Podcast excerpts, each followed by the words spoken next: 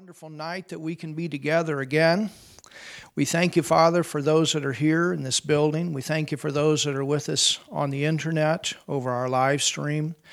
We thank you for those that will hear and are watching the messages later on demand or through, through uh, by video and by MP3. And Father, you know exactly what needs to be said. You know exactly what needs to be done in this time as we teach your word. And Father, I've studied to show myself approved, and I just pray that you, through your Holy Spirit, bring out the message that you would have for us on this day, on, on this night, in the mighty name of Jesus. And we thank you for victory, victory in these times. In Jesus' name we pray and we believe. Amen. Amen. You can open your Bible tonight to Daniel, the fifth chapter, and we are continuing to go forward with our teaching entitled Daniel and the End Times. We have now come into the same kingdom, but a different king. This is the grandson of Nebuchadnezzar. And the grandson of Nebuchadnezzar goes to another level. Not another level of good, but another level of evil. Now, you remember Nebuchadnezzar, he did end up humbling himself, and he did end up getting saved. And uh, he was, because of his pride and because of his rebellion against God, he ended up in the wilderness with the animals in a complete condition of insanity. And, uh, you know, I believe his life was spared because of the, the prayers of Daniel, the prayers of Shadrach, Meshach, and Abednego. And we saw that God gave him many chances or to, to get saved. God gave him major chances through two major dreams and uh, then there was also the fiery furnace where Shadrach, Meshach, and Abednego were thrown into because they wouldn't bow down to that big statue that Nebuchadnezzar had made of himself. And when he looked in that fiery furnace, he saw all three were not burning in that furnace. He didn't care about his military men. They, they, you know, his, his head military men, they, they ended up dying, throwing Shadrach, Meshach, and Abednego in the furnace. And when he looked in, he saw a fourth. And it was a fourth man that looked like the Son of God. So again, that was another sign to him that he needed to get saved and he needed to believe in the God that Daniel and Shadrach, Meshach, and Abednego believed in. And he didn't. And so his final opportunity was when he had this last dream. And this last dream was a dream of this big tree, but the big tree was cut down. And the tree was a sign that he was going to lose his position on the throne as king and he would end up out in the wilderness in a condition of insanity, eating grass with the animals. And then during that time, he finally came to his senses seven years later. And when he did, he did acknowledge the Lord Jesus, and we saw that, and he did get saved. Well, we, when we get into this fifth chapter, we're going to get into between chapter 4 and chapter 5 by the time that Belshazzar, which is the grandson of King Nebuchadnezzar, comes to the end where the Babylonian kingdom is lost to the Persians. By, by that time is 23 years. And so Belshazzar, he has opportunity. He knows about his grandfather. He knows about the pride and the rebellion that he was in. He knows about the condition that he was in in the wilderness. He knows that he ends up getting saved and coming back and being restored on his throne. And when, Mel, when, when Nebuchadnezzar ends his time as the king of Babylon, he ends as a good king. And he has Babylon going in a good way. But then comes grandson. And grandson goes a completely opposite direction. I don't know, when I'm thinking about this, I'm kind of watching America right now. So, a lot of similarities. And I'm praying, and you're praying, and we're praying. Because before the last few weeks, things were definitely going in a very good direction. And we were so excited and so thankful. But you know what? If there's not repentance, God's got a plan. He's always got a plan. And when people are praying, He can take something that's very evil and He can turn that thing around for good. And I'm expecting a lot of signs and wonders. I'm expecting a lot of shaking. And I'm hearing some very good things from prophets that are very accurate, that I respect, that have been very accurate and uh, even what is taking place right now. They, they, they did prophesy that and speak it out. And not that I'm looking only for the word of a prophet, but I do listen. I do listen to what people say that are seasoned. And, and I gave you the, the prophetic word that Brother Hagin gave. And, uh, and it's absolutely, you know, what is, what is taking place at this time. And, uh, but, you know, most importantly, we're looking to what the Word of God has to say. And that's our first foundation. And God's Word is a sure word, and these prophetic scriptures are sure prophetic scriptures. And what I do know is that we are living at the last of the last of the church age, and I know that we're living in the greatest times of the outpouring of the Spirit of God. And we're going to see much more we're in a very good flow right now, and I believe there's much, much more yet to come in 2021 for, for what God wants us to do here in this nation as well as abroad. And I've, I've heard some wonderful testimonies today of what, what God is doing in some of these unreached, some of these nations that we're praying for. Amazing, amazing things that God is doing in these nations where it's very dangerous right now to preach the gospel. So, anyway, I'm inspired. And you can be expi- ins- not expired, inspired. Amen. so, let's go to Daniel, the fifth chapter, and let's read the first verse. So, and we'll take up tonight from verse 5, where we left off in our last teaching. If you haven't heard the messages uh, before tonight, you can go on our live stream, I mean, on our website, and you can find all of these messages that we've taught before this night. They're, they're available in English, and we also have this entire series available uh, in English with German translation for those of you that would prefer to have it in the German language. So look at Daniel chapter 5, and I want you to begin reading with me in verse 1. It says, Belshazzar. So we have a new king. This is the grandson of Nebuchadnezzar. It says Belshazzar, the king, made a great feast. So when we come to this, and remember, chapter 4 was Nebuchadnezzar's testimony. And it's my understanding that, that he actually wrote chapter 4. Isn't that amazing? He actually wrote his own testimony, and then they included that in the book of Daniel.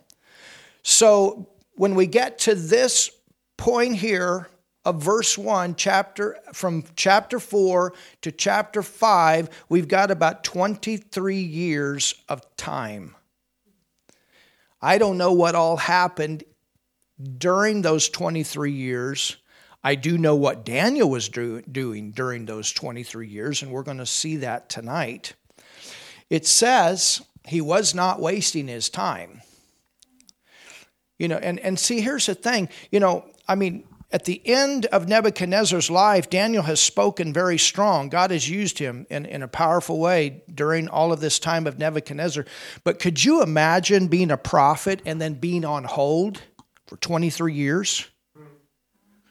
You know, you would you would wonder, hey Lord, what, what is going on? But you know what? He didn't waste his time. And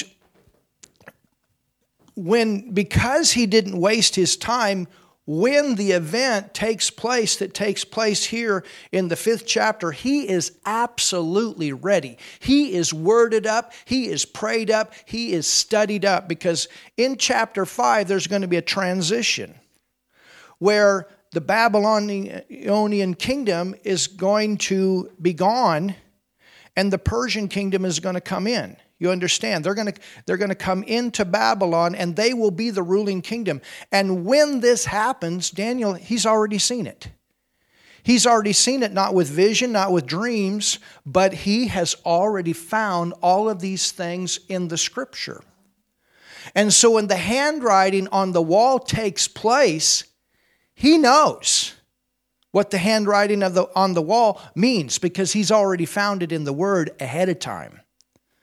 You know, God, that's why He gives us the prophetic scriptures so that we can be prepared. He wants us to know what's coming. And He wants us to know what's coming. We, we, we know that because He gave us the scriptures to show us what's going to come. And that's why for, for, for us, you know, we, we can be stable in these times. We, we've got good things uh, ahead of us. The, when Jesus comes for the church, he's coming in the greatest time of glory. He's coming in the greatest outpouring of the Spirit of God. Hallelujah. So in verse, tw- verse 1, it says Belshazzar, the king, made a great feast to a thousand and and remember, he really hasn't done a whole lot. He he's just basically a party king and living off of the treasures of his grandpa. It says, to a thousand of his lords, and drank wine before the thousand.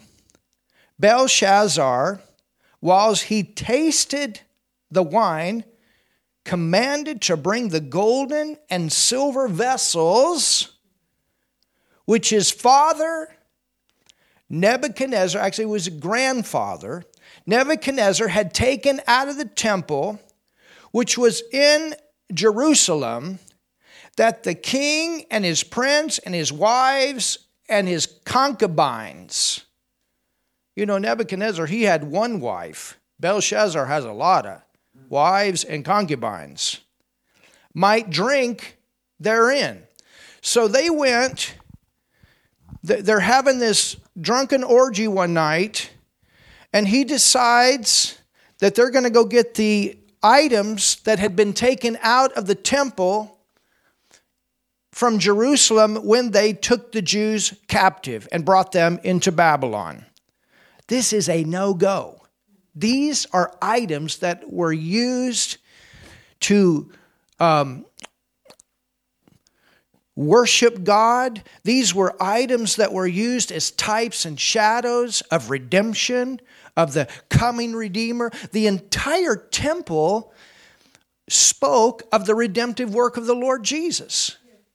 And, and it spoke of, of God living eventually on the inside of man, man being the temple of the Holy Spirit. All of these things are types and shadows and to take something that holy that has been dedicated for the service of God to worship Him and to speak of the redemptive work of the Lord Jesus and to bring that into this drunken orgy. This is where God said, Enough is enough.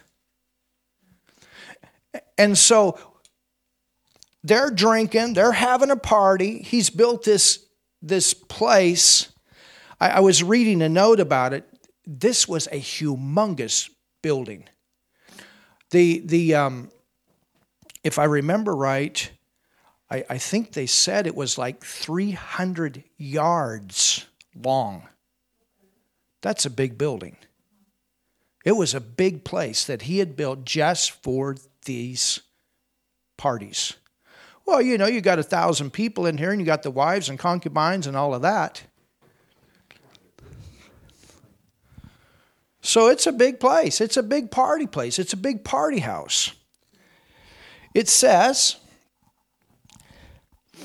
and his concubines might drink therein. Then they brought the golden vessels that were taken out of the temple of the house of God, which was at Jerusalem, and the king and his princes and his wives and his concubines drank in them. They drank wine, and look at this, and praised the gods of gold. So they praised the gods of gold, they praised the gods of silver, they praised the gods of brass. They had specific gods that they worshiped that were made of these items, you understand, or these metals of iron, of wood, and of stone. Verse 5. Now here we go. So and they're, they're in the middle of this party, drunk, plastered. But you know what? God has ways of doing things where people can where where people can sober up very quick. I, I remember one time, you know, we in back in America, we, we had this this woman had an alcoholic husband, and she had gotten saved, just gotten saved. And her husband was a mess. I mean, he was such a bad alcoholic that he had to stop working. And she got she got born again, and she asked if I wanted to come to their house, if I could help in that situation and you know and try to minister to her husband. I'll never forget, and I've only had this happen one time. But I went into that house and the man was there and I laid hands on him and I prayed and I commanded him to sober up and just like that the guy sobered up. It, was it was really a supernatural and I was able to minister to him and he did get saved, thank God. And, and we actually had a, we, we started like an outreach in their house for a few weeks, and we had some other people that received the Lord as well. And, and that, that was actually before I went to Bible school. When it was right when I was 17 and I got on fire for God and we just, you know, was a little bit wild and dangerous, but, but praise God, God was still moving. so, but, but anyway, um, here in verse 5, it says, In the same hour came forth, now can you imagine, fingers of a man's hand? Whoa. And wrote over against the candlestick. So it must have been fairly dark in that room. But over by the candlestick, now I don't know if this is the candlestick that came out of the temple or not. I, I don't know. It would be interesting to, to know that. But I do know this that where the candlestick was, where everybody could see, there was handwriting. And they could see a hand and they could see fingers. Doesn't say they saw the person, but they saw the hand. they saw the fingers. Wow. God has a hand, He has fingers. Whew.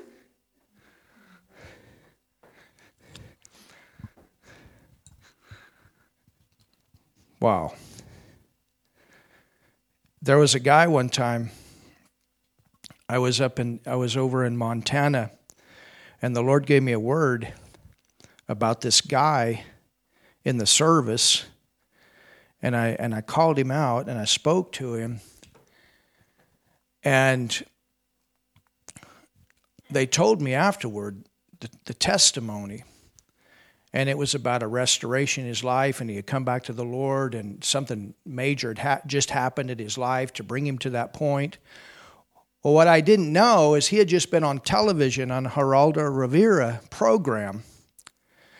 And this guy, same kind of type situation, he was born again, but had broke fellowship with God and was running the way of the world, and his wife had been praying for him that the conviction of God would come and he'd get himself straightened out again.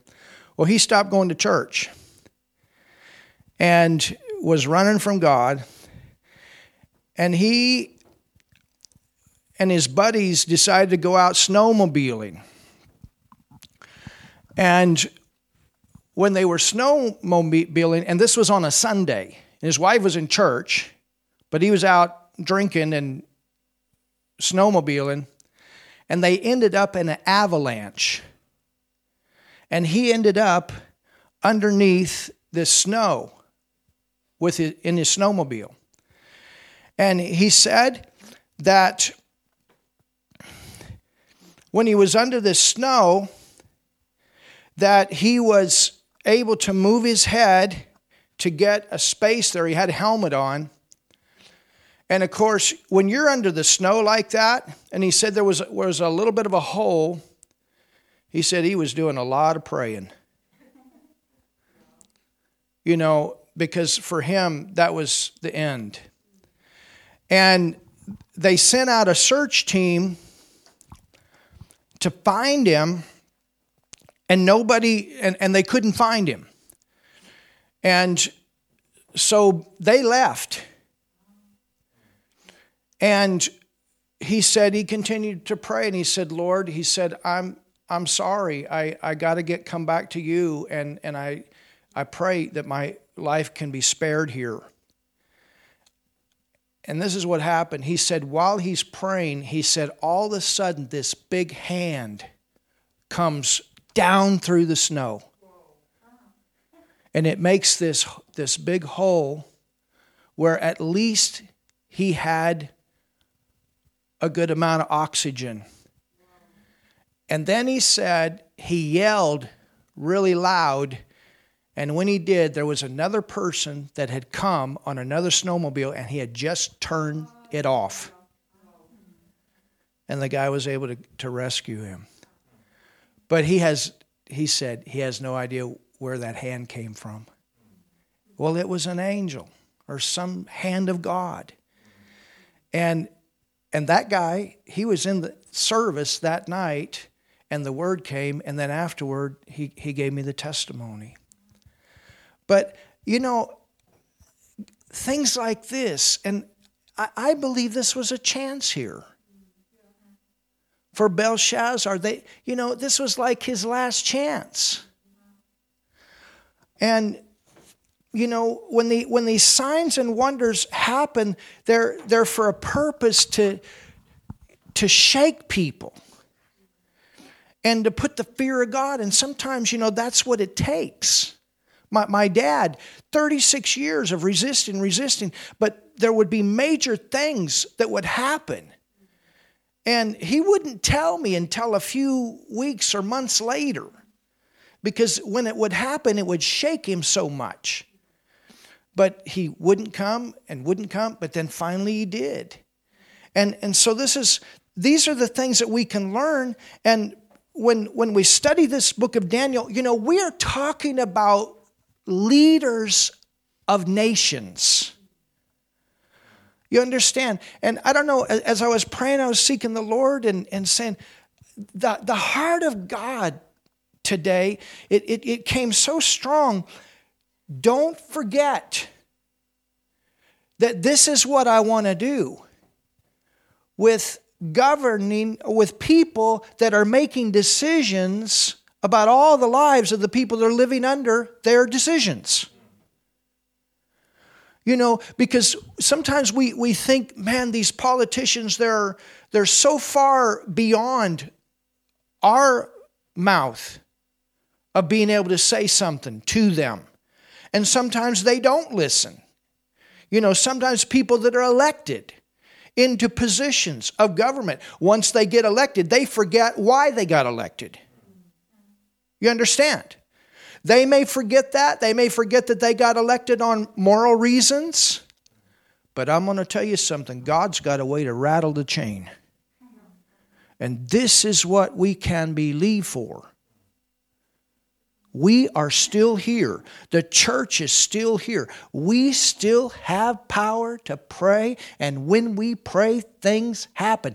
Think about it. Daniel, Shadrach, Meshach, and Abednego, they held this group of Israelites, they held um, that they, they, they kept them protected in the middle of the things, in, in the middle of Nebuchadnezzar during his wicked time. And they gave opportunities for the Israelites to come back to God and to serve Him, to live for Him, and at the same time gave the Chaldeans the opportunity to get saved. You know, uh, could, could you imagine living in a nation where they build this big statue, and if you don't bow down to that thing on a certain time during the day, you're in the fire. You understand? That's a pretty rough time. But God used Daniel and Shadrach, Meshach, and Abednego to change that whole situation. And so let's not forget that we're the church and we got more power here than what they had then. And this is why, you know, we're praying every single day. Pastora is uh, she's she's got this prayer time going every single day. And I'm telling you, every opportunity that you can, be involved. And we're praying here on Wednesday. We're praying here on Sunday. When you're laying down, you're praying. When you're getting up, you're praying. i tell you, this is a time of prayer. It is a time of prayer. Hallelujah. And it's also a time of harvest. And I, I, I know it. There, there's, there's something, something coming here something coming here that's going to be great. I, I, I believe that. And we're, we're beginning to, you know, to see some breakthroughs. I told you, I said, we're not here in Germany not to have a breakthrough. Oh, somebody say something. Hallelujah. So, in the same hour, we got a manifestation, a supernatural manifestation here. In the same hour came forth fingers of a man's hand. Oh, hallelujah. And rode over against the candlestick upon the plaster of the wall of the king's palace. And the king saw the part of the hand that wrote. Wow. And what happened? Verse 6. then everything changed. then the king's countenance was changed. He sobered up. yeah. yeah, that, that could be. he might have been looking for the bathroom. then the king's countenance. Uh, you know, we, we would say it this way it could, could be that he turned as white as a sheet. I don't know if that's a German expression, but, but that's an American expression. The king's countenance, the way he looked. The king's, and, and everybody saw it. Everybody saw that, you know, they're partying, there's music, all of this kind of stuff, and all of a sudden,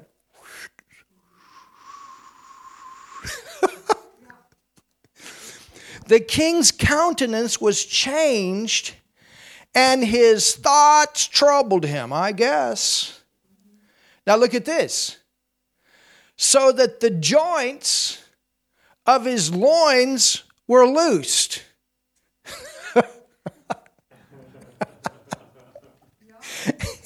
And his knees smote one to another. He was, he was shaking, man.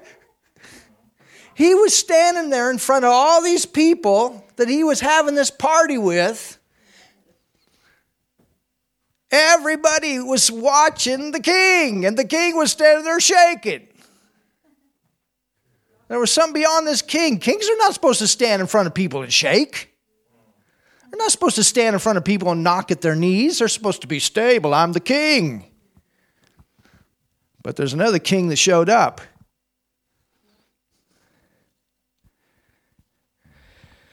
He could not control this shaking. So, what happens? Instantly, we got the same scenario as Grandpa. Isn't it amazing? you know, and here's Daniel. Remember, you know, he's like, well, we I've been down this road. I can imagine, you know, when, when he hears this, he's like, okay, here we go again. Now it's time, something gonna happen. So he's shaking, and then he says, Get the astrologers.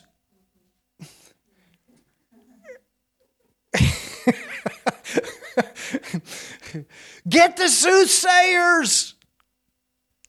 It says the king cried aloud to bring in the astrologers. I, and so he's back to the old way that Nebuchadnezzar was before. Because remember, Nebuchadnezzar had a group of council around him that he was paying to seek these demon gods to get direction for Babylon. The king cried aloud to bring in the astrologers and the Chaldeans and the soothsayers, the fortune tellers. Get them! Get them in here now! Don't you think they came running? The king standing there shaking. I guarantee you, they they weren't. They were running to be there. Maybe they were in the party, just some place a little further away. I don't know. And the king spake and said to the wise men, remember, these are the wise men, but who's really the wise men? Daniel, Shadrach, Meshach, and Abednego.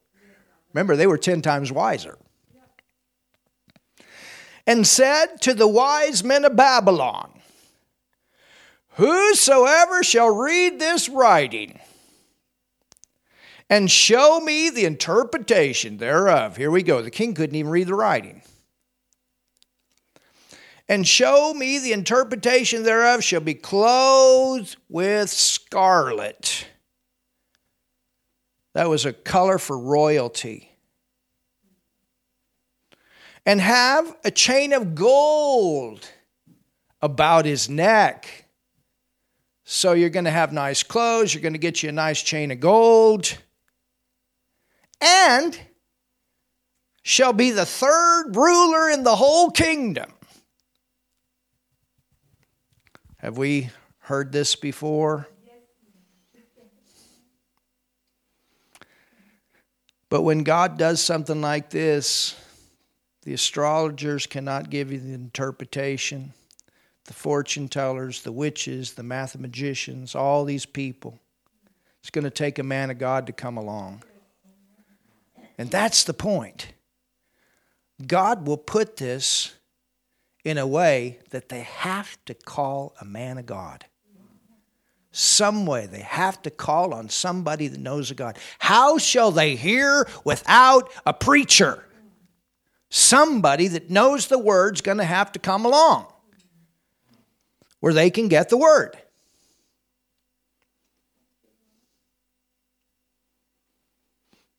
Then came in all the king's wise men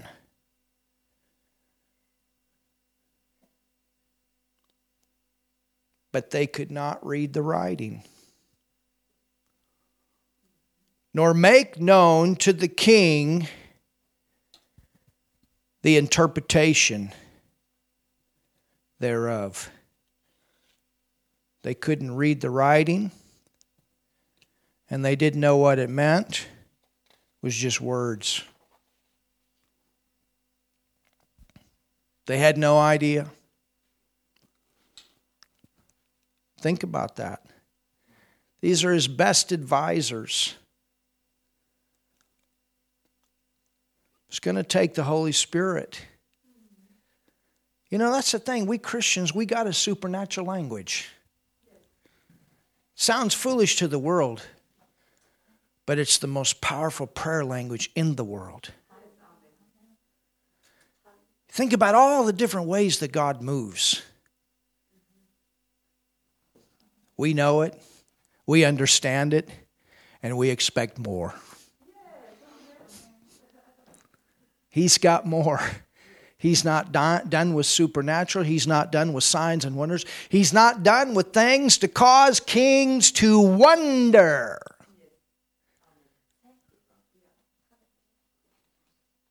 Hallelujah. We believe in angels. We believe in healing. We believe in the Holy Spirit. We believe in tongues. We believe in the day of Pentecost. We believe in the redemptive work of the Lord Jesus. We shout Jesus. We use his name. All of heaven backs that name up. We do supernatural signs and wonders in his name.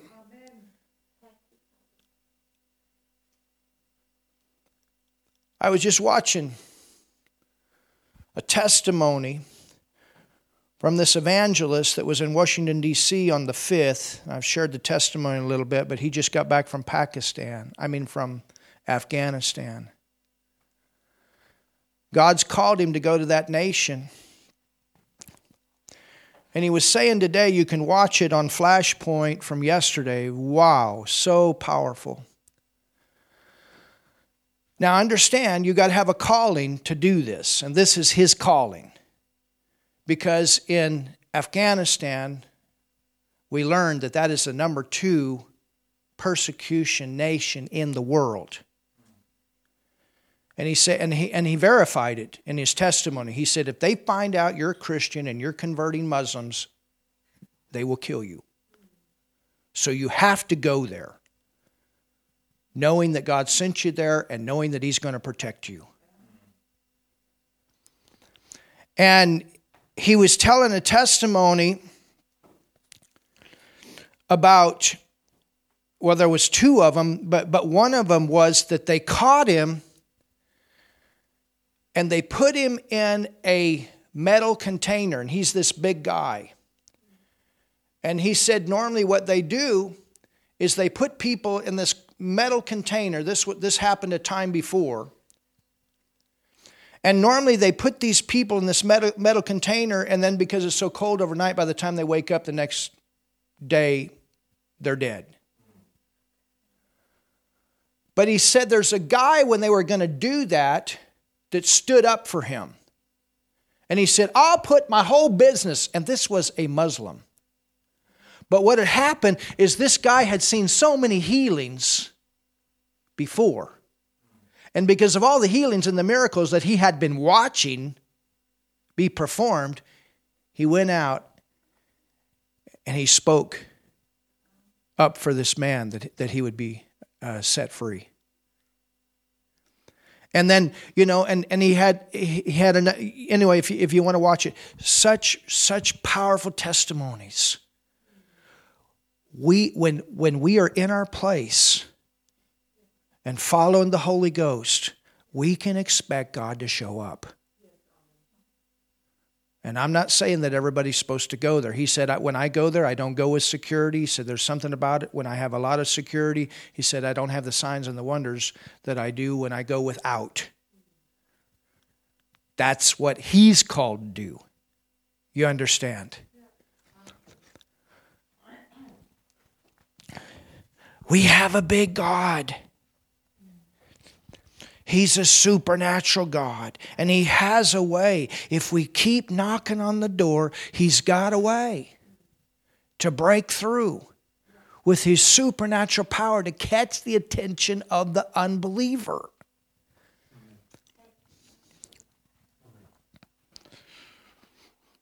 Oh, hallelujah. Amen. So, verse 9 it says, This king Belshazzar, greatly troubled.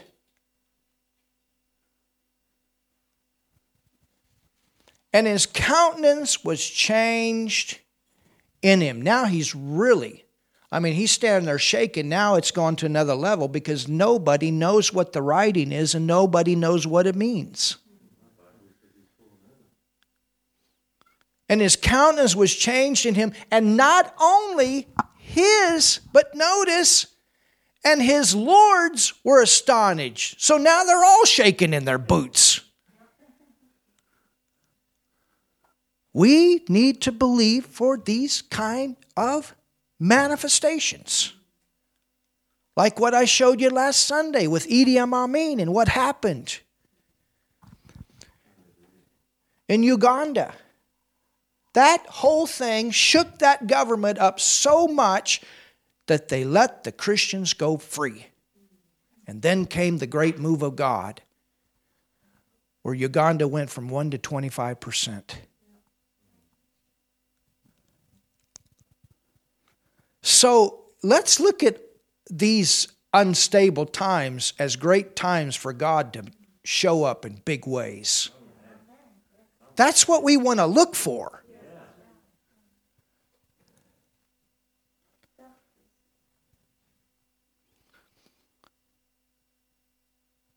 I mean, when this is going on, you know, no, nobody's really paying attention. They're partying, this is an orgy, they're drinking, and all this kind of stuff. But, but God did this in a way that everybody's attention was caught. It all came to a standstill. Everything stopped. Everybody had to look and see.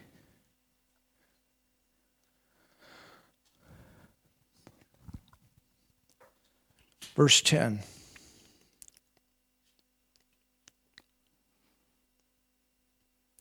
It says, Now the queen. This was actually Nebuchadnezzar's daughter. This was Belshazzar's mother. Now the queen, by reason of the words of the king and his lords, came into the banquet. This is this party house Banquet means a party house. Came into this banquet house, and the king spake. I mean, the queen spake. Now, now look at this. Even though she's the mama, she still recognizes his position as king. And the queen spake and said, O king, have we heard this before? Heard this several times with Nebuchadnezzar, didn't we? O king, live forever. Let not thy thoughts trouble thee, nor let thy countenance be changed. Why? She remembers the time of Nebuchadnezzar. And she knows that there was a time that he had those two dreams, and none of his counselors could give him the interpretation. But there was a man, a man that Belshazzar had not called upon. You know, Belshazzar, he could have called upon Daniel any time.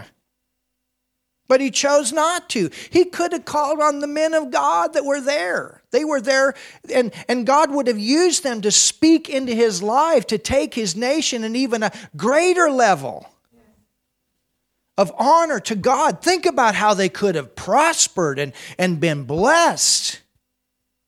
And what God could have done with this nation. But instead, when he comes into power, he takes it in a completely opposite to new levels of sin and evil compared to the levels that his grandfather had taken him to, taken it to. So she says, Let not thy thoughts trouble thee, nor let thy countenance be changed. Verse 11 There is a man. Wow. There's a man. She remembers all the way back. There's a man. This was Nebuchadnezzar's daughter. So she knows. You understand? She knows what happened with Nebuchadnezzar. Amazing. She didn't forget that. It's good the kids don't forget.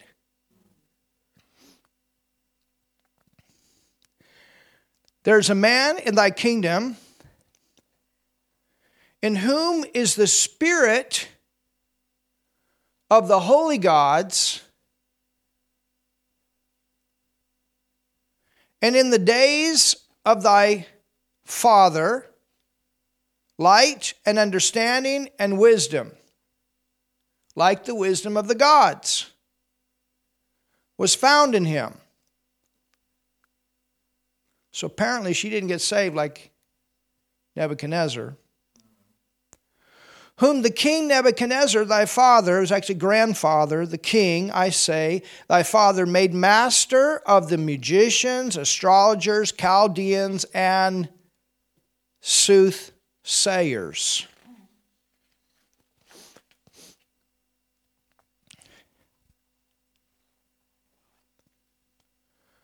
What's Daniel doing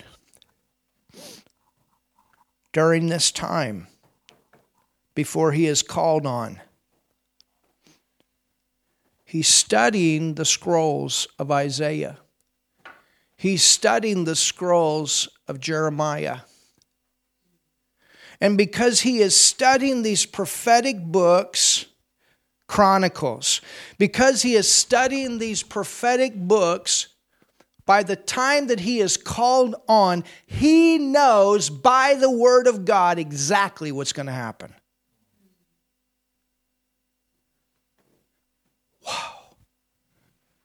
Is that amazing? I want to know. I want to know ahead of time. We can. The Holy Spirit is the author of the Word.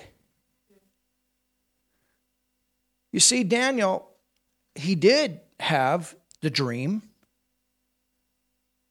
he saw it there was a supernatural manifestation. But you know what? That's not the only way. And if we make that our way of guidance, we can get misguided. We must be able to go back to the Word. The word is a sure word. And this is where people get off sometime in ministry. They're always looking for supernatural manifestations, manifestation, and they don't get in the word. They don't study the word. That's not the foundation. You know, I, I remember Kenneth Hagin, uh, a story that, or, you know, several stories that he would tell us during the 40s, 50s, and 60s, and how so many people built their ministries on supernatural, but they had very little word. And he would tell them all the time, you need to get yourself grounded in the Word. You need to get yourself grounded in the Word. And some of them listened, some of them didn't. The ones that did not listen because they built their ministries on supernatural, they ended up getting off. You understand?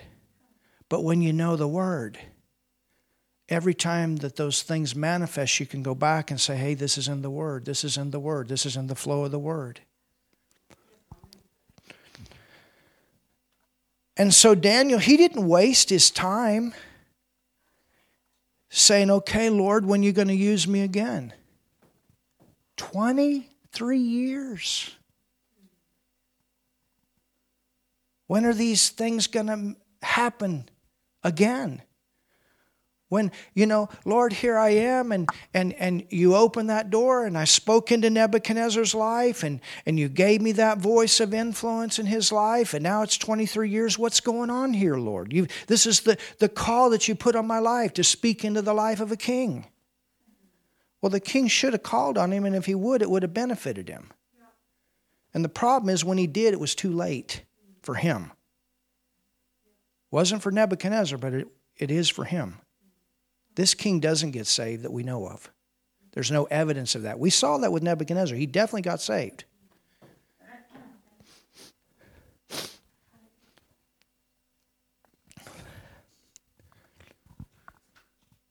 During this 23 years, Daniel finds out that their captivity is going to be 70 years. He knows. Can you imagine? You're in captivity and you know how long it's going to be, and you know that you're going to get out in 70 years. And that's what happened.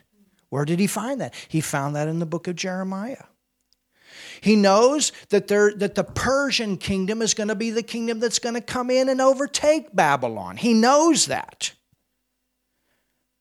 He even knows the name of the Persian king. He knows the name's going to be Cyrus. That's amazing. So when he sees this handwriting on the wall, he knows exactly that on this night is when this Babylonian kingdom is going to be overthrown. He knows it.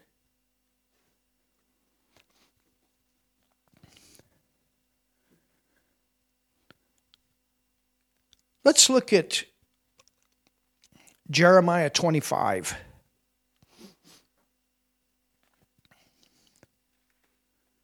Jeremiah 25.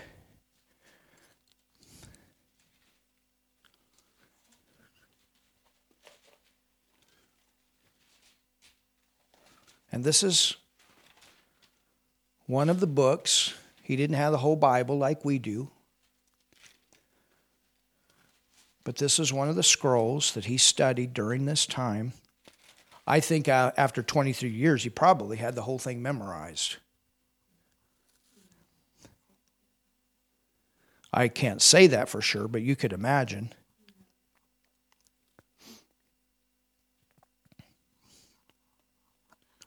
Jeremiah 25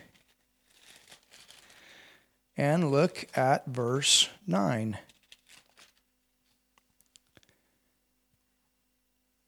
Behold, I will send and take all the families of the north, saith the Lord. And look at this and Nebuchadnezzar. Jeremiah prophesied this. And Nebuchadnezzar, the king of Babylon,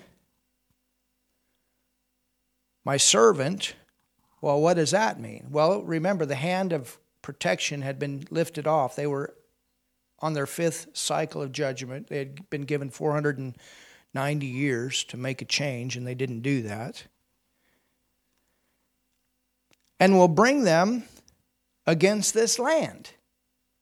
Well, Nebuchadnezzar at that time was, was the general in Nabopolassar's army. Nabopolassar was the, was the father.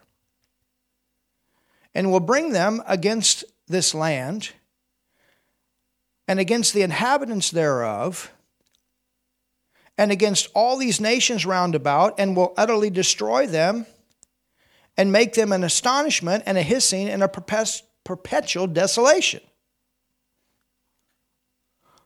Moreover, I will take from them the voice of mirth. So, can you imagine when, when Daniel read this, he, aha, I understand. I understand exactly what happened. Jeremiah prophesied it. And the voice of gladness, the voice of the bridegroom, you know, they were partying in Israel. They were wedding and things were normal. I mean, they, of course, were deep into sin. And the voice of the bride, and the sound of the millstones, and the light of the candle. And this whole land shall be desolate and an astonishment. You know, people were shocked. Remember, Israel was this nation that you couldn't conquer. And, and it, the shock was on how easy that Nebuchadnezzar was able to do it. And these nations shall serve, look, here it is, the king of Babylon 70 years. So Daniel was, aha, we're going to be here 70 years. And it shall come to pass when 70 years are accomplished that I will punish the king of Babylon and that nation, saith the Lord, for their iniquity and the land of the Chaldeans and will make it a perpetual de- desolation. So something's going to come. You understand? And remember that statue? That, that, that statue that Nebuchadnezzar had the dream of? We had the Babylonian kingdom, then we had the Persian kingdom, then we had the Grecian kingdom. We have all these different kingdoms that are kingdoms to come. So Jeremiah, he wrote this prophetically before it happened. And when Daniel saw this in his writings, he knew how long, he knew what had happened, and he knew how long that the captivity time would be. Go to the book of Ezra.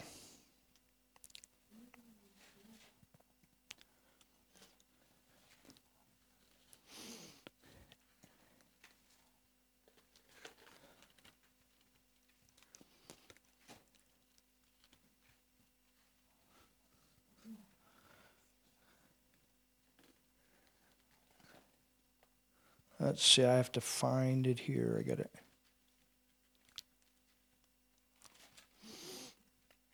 I didn't write the chapter down.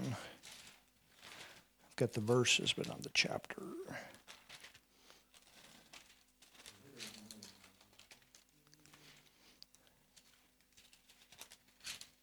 Oh, yeah, okay, chapter 1, right? It's on page 802.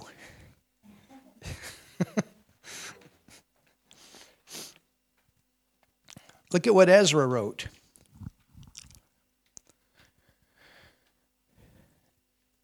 Ezra, right, wrote about what happened. Or the book of Ezra, Ezra gives us what happened. It says, Now, in the first year of Cyrus, king of Persia, that the word of the Lord, look here, by the mouth of who? Now, in the first year of Cyrus the king of Persia, that the word of the Lord by the mouth of Jeremiah.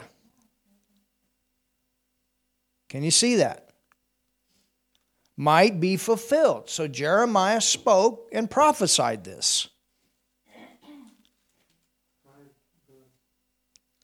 The Lord stirred up the spirit of Cyrus, king of Persia, that he made a proclamation throughout all his kingdom and put it also in writing. Thus saith Cyrus, king of Persia The Lord God of heaven hath given me all the kingdoms of the earth, and he hath charged me to build him. Now look at this an house at Jerusalem, which is in Judah.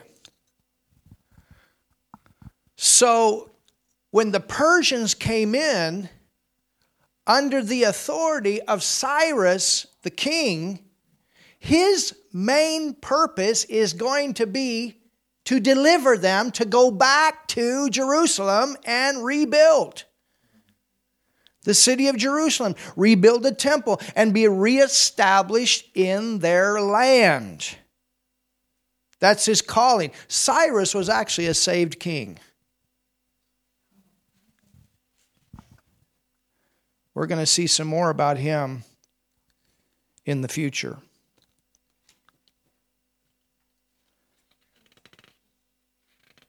Amazing, isn't it? You can also find that in the book of Chronicles. Go down to verse 7. Also, Cyrus the king brought forth the vessels of the house of the Lord, which Nebuchadnezzar had brought forth out of Jerusalem, and had put them in the house of his gods. Even those did Cyrus, king of Persia, bring forth by the hand of Mithredath the treasure, and numbered them unto Sheshbazzar the prince of Judah. Now let's go to another place. Let's go to Isaiah 44. We're almost done for tonight. You learned something tonight.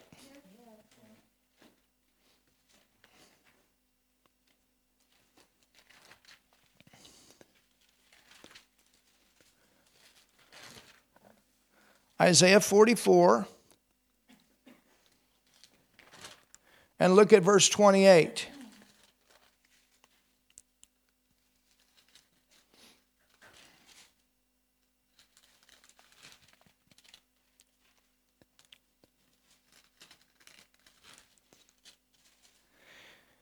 Thus saith of Cyrus, He's my shepherd. So I want you to understand that when Belshazzar is here in Babylon and this writing on the wall takes place, at the same time that there's the writing on the wall taking place, and everybody's standing there shaking their boots, and they're calling for the astrologers and all these people to come and interpret that, Cyrus and his army are coming into the city. And this city was like an unconquerable city. But remember that Nebuchadnezzar had developed this city to where rivers were flowing through it, water was flowing through it. And so, what Cyrus did is they dammed up the water that was running under the walls of the city. And when they dammed that water up, the army went underneath the wall. That's how they got in. So, I mean, think about it. The nation is partying. There should have been people out there protecting the city. But they were so involved in their party lifestyle, very much like what happened in when we studied those seven churches.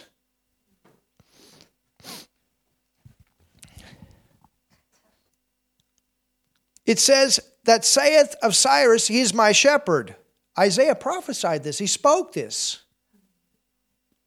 And shall perform all my pleasure, even saying to Jerusalem, Thou shalt be built, and to the temple the foundation shall be laid.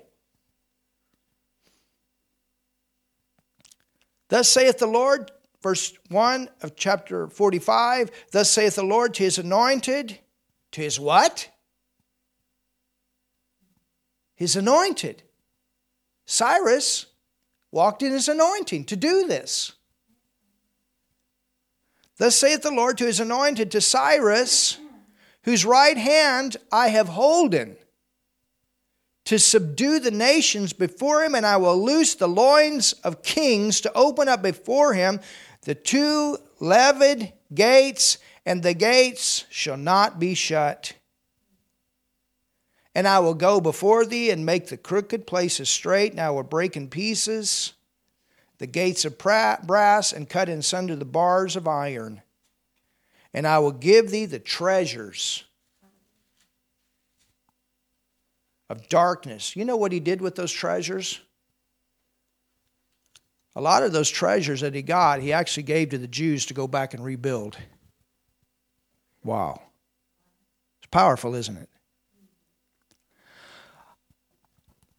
All right, well, I believe we've come to a stopping point for tonight because we're going to spend some time in prayer. Amen? So, next week we will continue on Tuesday with our English teaching. Hallelujah.